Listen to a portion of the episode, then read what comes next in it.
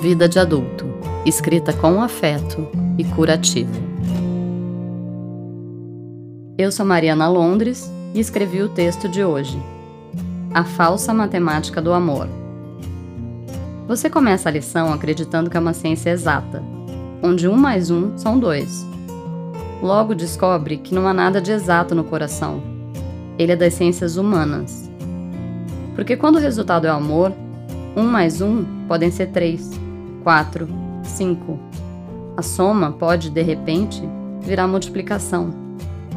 Basta que a 1 mais 1 sejam acrescentados respeito, reciprocidade e uma série de outras qualidades que se somam. Mas quando na conta entram o descompasso, o desinteresse, quando tudo está errado, aquela soma vira subtração e, no fim, divisão. Vim aqui para somar, ele diz, mas não trouxe os números não entende que para conta fechar, as únicas operações possíveis são a soma e a multiplicação. E para dar certo, os dois têm que ser ao menos um. Se um for, na verdade, zero, o resultado da equação será nulo, vazio. Fique com a gente também no Instagram. Até a próxima!